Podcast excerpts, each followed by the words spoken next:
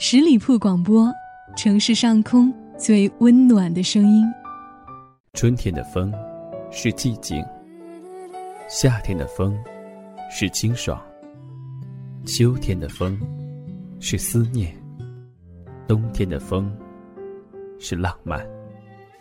一年四季，听夜风，夜夜相伴，温暖如初。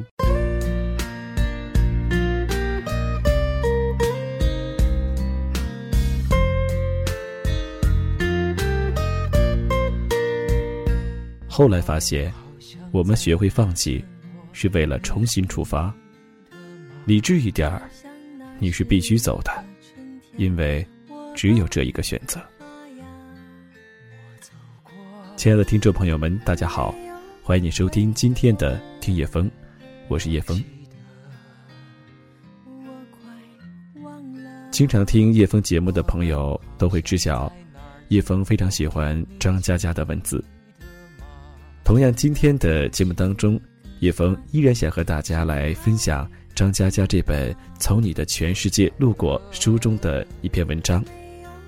文章的名字叫《思念是一场长途奔袭》。我快忘了，我们好像在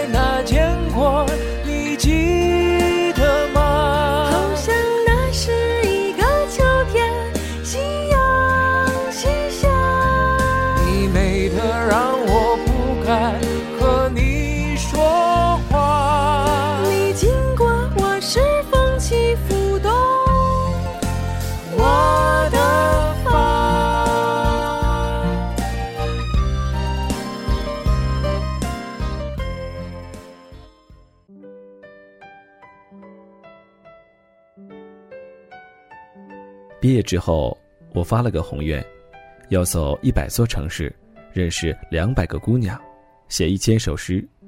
后来没有完成，只零零散散记住了几百家饭馆。他们藏在街头巷尾，香气氤氲，穿梭十年的时光，夹杂着欢声笑语和酒后孤单单的面孔。年华一派，细水长流的模样。绕着明亮的小镇，喧嚣的夜晚像一条贪吃蛇，寻找路线前进，避免碰到落在身后的另一个自己。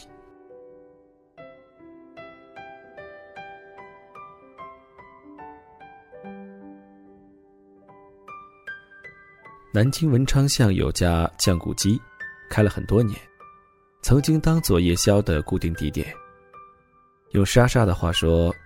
因为来这里点菜不用纠结，只有一道酱骨鸡好吃的。莎莎非常神奇，她的至交是个黑人，祖籍刚果，在南京留学。这位刚果小黑给自己起了个中文名字叫包大人。没过多久，觉得父亲很拉风，于是改名慕容烟雨。和他最后一次见面是二零零七年夏。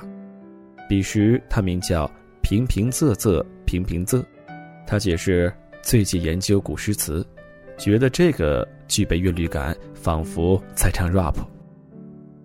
管他改来改去，大家只叫他小黑。小黑说的一口标准南京话，跟莎莎学的，没事就笑嘻嘻，露出一个白牙说：“老子还黑，老子还黑，屌的嘞，老子黑的一逼哎。”有次我们吃夜宵，小黑迟到，几辆小电动跑过来，坐下来喊：“这么多屌人呐，不能玩儿！”端菜过来的小妹吓得手一抖，差点打翻。大家觉得吃喝玩乐夹杂个黑人，莫名其妙有种棒棒的感觉，每次都想拉上他，但小黑只听莎莎的话。所以莎莎顿时走红，俨然成为小黑的经纪人。莎莎恋爱了，和一个中年大叔，大叔是摄影师，正好三十了，就开了家婚庆店。开业前，莎莎给朋友们下任务，要带人捧场，每位起码带三个人，这样营造热闹的气氛。当天按莎莎的标准。我们都各自带了三个人，管春带了胡言，我韩牛，我带了管春、胡言、韩牛，胡言带了管春，我韩牛，韩牛带了胡言，我管春。莎莎顾不上呵斥我们，外面突然传来喧嚣，大家奔出去一看，小黑骑着电动车，恰好从街角拐弯过来，以为他是一个人。等他拐弯结束，唰的一下，后头又拐过来十几辆电动车，排好阵型，齐刷刷一群黑人，最后跟着一个十几岁的黑人小姑娘，奋力踩着自行车。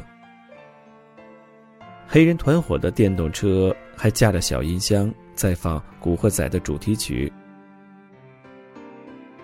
整条街都被震撼了。小黑下车，傻笑着说：“老子还摆啊，老子还摆啊！”当天，大叔的店里装满了黑人，门外挤满了看黑人的群众。老太太们连广场舞都不跳了，贴着玻璃嗑瓜子儿，一阵感慨：“真黑呀！”小黑的存在，让我们看好莱坞电影的时候，总觉得里面的黑人随时会蹦出一句南京话。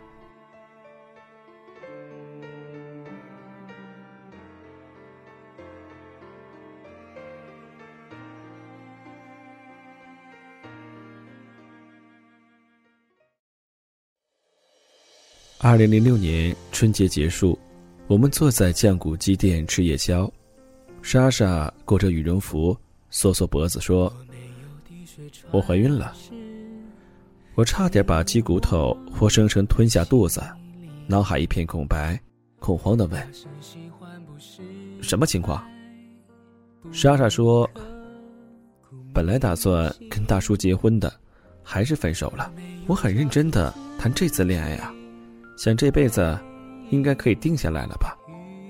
我对自己说。要靠岸了，都无比接近码头了，可依旧分手。分手之后，发现自己怀孕了，已经不必指责。由于爱的用力，才会失控，不是吗？摆放太满，倾倒一片狼藉。说着，他在饭馆里就嗷嚎大哭。我说：“你得找大叔。”莎莎抽泣着说。找他干嘛？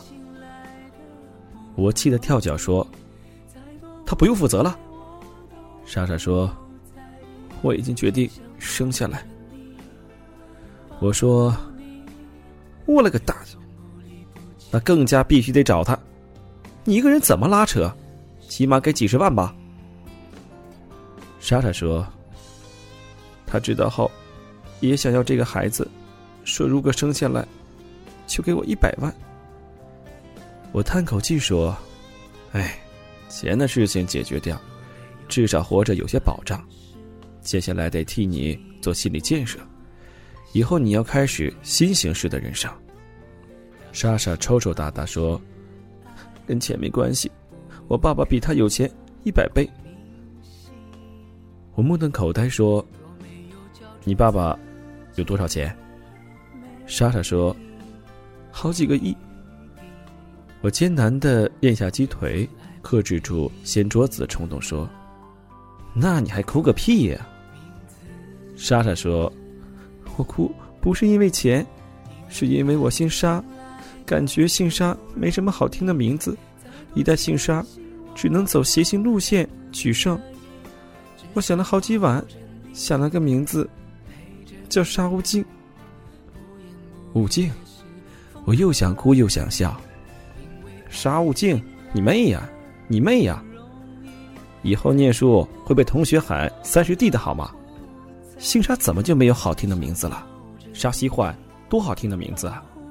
莎莎收住眼泪说：“咦，似乎是挺好听的。”我说：“你哭是因为想不出名字？”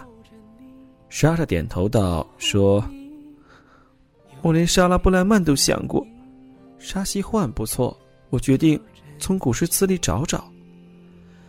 我沉默了一会儿，说：“我恨不得为你写个故事，标题是‘土豪的人生没有坎坷’。”比我沉默更久的小黑说：“哎，谢笔。”然后下雪了，深夜赶路的人坠落山谷，在水里看星光都是冷的，再冷也要穿着湿漉漉的衣服启程去远方，风会吹干的。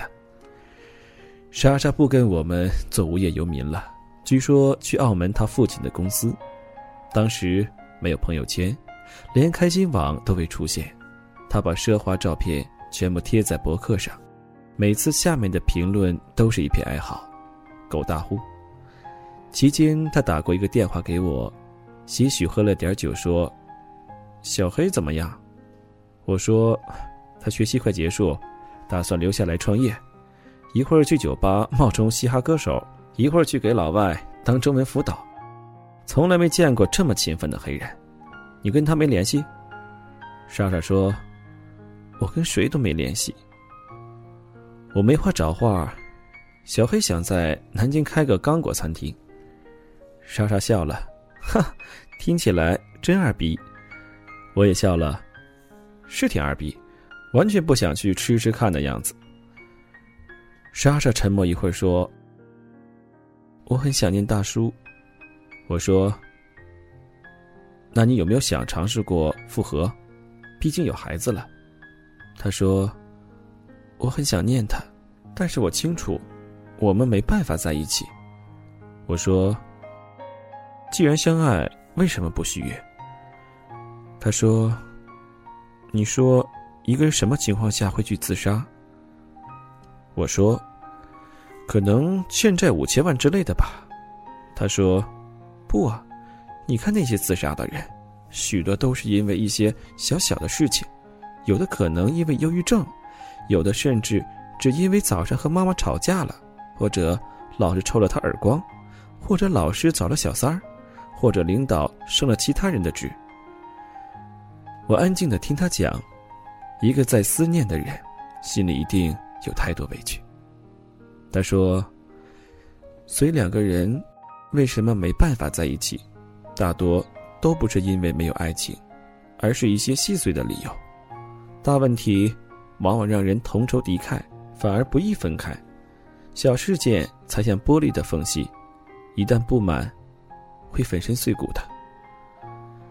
我说：“嗯，你很理智。”他说：“我清楚自己的选择是对的，但免不了痛苦。”他迷惘的说：“更糟糕的是，我不想喜欢别的人。”我说：“但你会好的。”他说：“嗯。”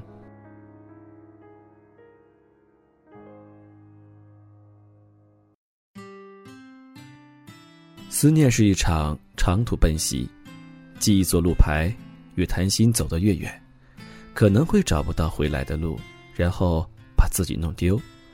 所以别在夜里耽搁了，因为日出我们就要复活。让自己换个方式，只要不害怕，就来得及。半年后，我回趟南京，我们约了夜宵，谁都不用开菜单，只因为只有一道菜好吃，其他都是随便点了敷衍。莎莎说：“来这吃夜宵，我们都图的是方便吧，一个选择，不必纠结。”我哪里有兴趣跟他谈哲学，结结巴巴的说：“你的肚子，扁塌塌。”莎莎说。假的，我没有怀孕。我愤怒的说：“骗子，你他妈的肚子扁塌塌，居然好意思来面对我？”他说：“我胸又没有扁塌塌，啦啦啦，骗你们是打算骗多些关心。事实证明，你们也没多关心我，畜生。”我说：“畜生。”他喝了一杯啤酒说：“分手后。”我很想他，就想骗他，让他从此也会一直想我。现在我好多了，再说肚子没变化，也骗不下去了。我松口气，突然觉得那个莫须有的小朋友名叫沙悟净，其实是莎莎伤心的自己。我很干净，如同雪开后的凉白，用绝望洗干净，然后照出希望来。我说：“小黑回国了。”莎莎问：“他的干果餐厅呢？”我说：“他玩命做兼职，挣的钱还不够房租，搞个屁餐厅。”莎莎说：“我可以借给他钱。”我摇摇头。小黑不肯借钱，他说：“挣不到开店的钱，说明开店也挣不到钱。”你知道，他看起来傻乎乎的，其实要强的很。对了。他留了封信给你。莎莎接过信封，里头有三张纸。莎莎打开，才看第一页，眼泪就下来了。我早就偷看过这封信，一共三页。刚果在中国的留学生小黑，不知道花了多少时间在上面密密麻麻的写满了名字。在替莫须有的小朋友想的名字，姓沙的名字，几乎浓缩了。诗词里一切带“沙”的句子，一共一百四十七个。服务员把酱骨鸡端上来，油香扑鼻，汤水红润。这家店只有这一道好吃，所以不必选择。小黑不会选择留下，因为跟希望无关。莎莎不会选择复合，因为离幸福太远。小黑很努力，莎莎很相爱。努力就可以成功，相爱就可以在一起，这是世界上两个最大的谎言，支撑着我们年少时跌跌撞撞。后来发现，我们学会放弃是为了重新出发。理智一点儿，你是必须走的，因为只有这一个选择。理智就是在无奈发生前提前离开。勉强是一件勉强的事情。伤心是一件伤心的事情，快乐是一件快乐的事情，痛苦是一件痛苦的事情。这些都属于废话，但你无法改变，再理智，也无法改变。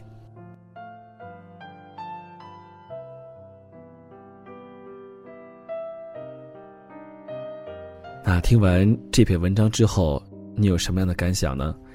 叶枫个人非常喜欢这篇文章。也许呢，这篇文章中发生的事情，让我们也想起了某些人、某些回忆。好了，如果你有什么想说的话，可以在评论里面给叶枫留言。同时，也欢迎我们亲爱的朋友们加入我们十里铺听众交流群：幺六零零五零三二三幺六零零五零三二三。感谢你的收听，让我们下期节目再见。我冬夜的手像滚烫的闪烁的眼像脆弱的心。